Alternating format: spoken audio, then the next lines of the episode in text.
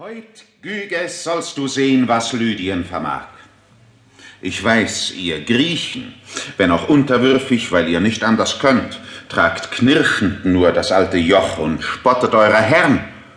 Auch wird nicht leicht was auf der Welt erfunden, das ihr nicht gleich verbessert. Was willst du, Thoas? Herr, ich bringe... Das neue Diadem, was soll mir dies? Hast du dich auch vielleicht im Schwert vergriffen?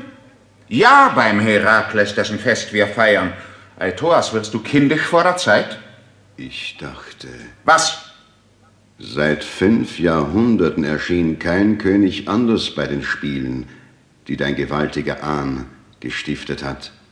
Und als du es das letzte Mal versuchtest, die alten Heiligtümer zu verdrängen, da stand das Volk entsetzt und staunend da und murrte wie noch nie.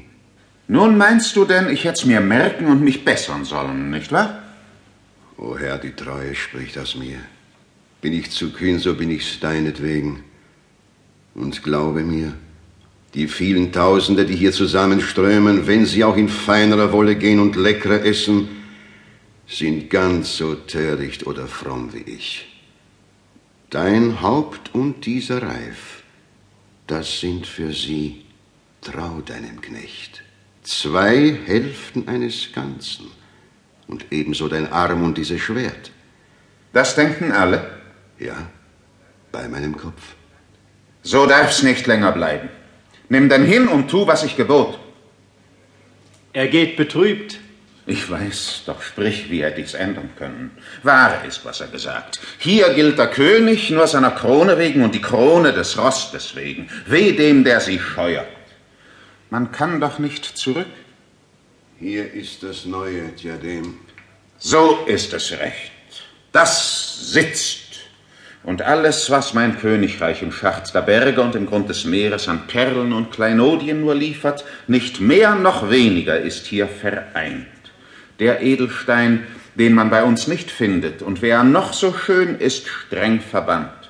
Doch freilich ließ sich auch für den noch Platz, den man in hundert Jahren erst entdeckt. Drum, Thoas, spar dir deine Rede. Herr, vergib.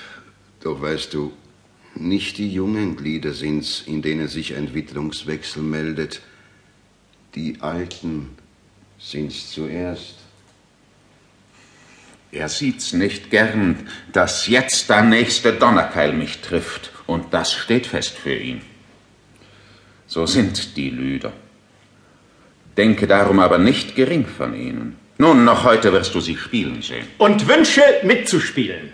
Wie, Gyges? Herr, ich bitte dich darum. Nein, nein, du sollst an meiner Seite sitzen, damit ein jeder sieht, wie ich dich ehre und wie ich will, dass man dich ehren soll. Wenn du mich ehrst, so schlägst du mir's nicht ab. Du weißt nicht, was du tust.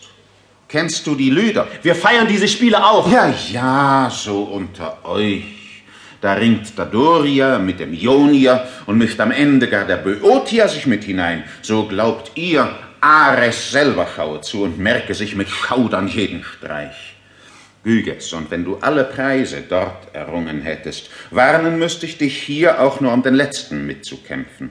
Denn wild und blutig ging es immer her, doch würdest du, der Grieche und mein Günstling, auch nur meinen Zweig der Silberpappel, wie man sie heut zu Tausenden verstreut, du kämst mit deinem Leben nicht davon. Nun habe ich dein Ja.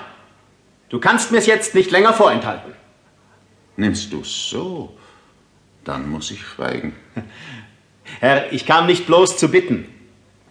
Hier, dies ist ein Königsring. Du siehst ihn an, du findest nichts an ihm. Du staunst, dass ich ihn dir zu bieten wage. Unscheinbar ist er, das ist wahr und schlicht.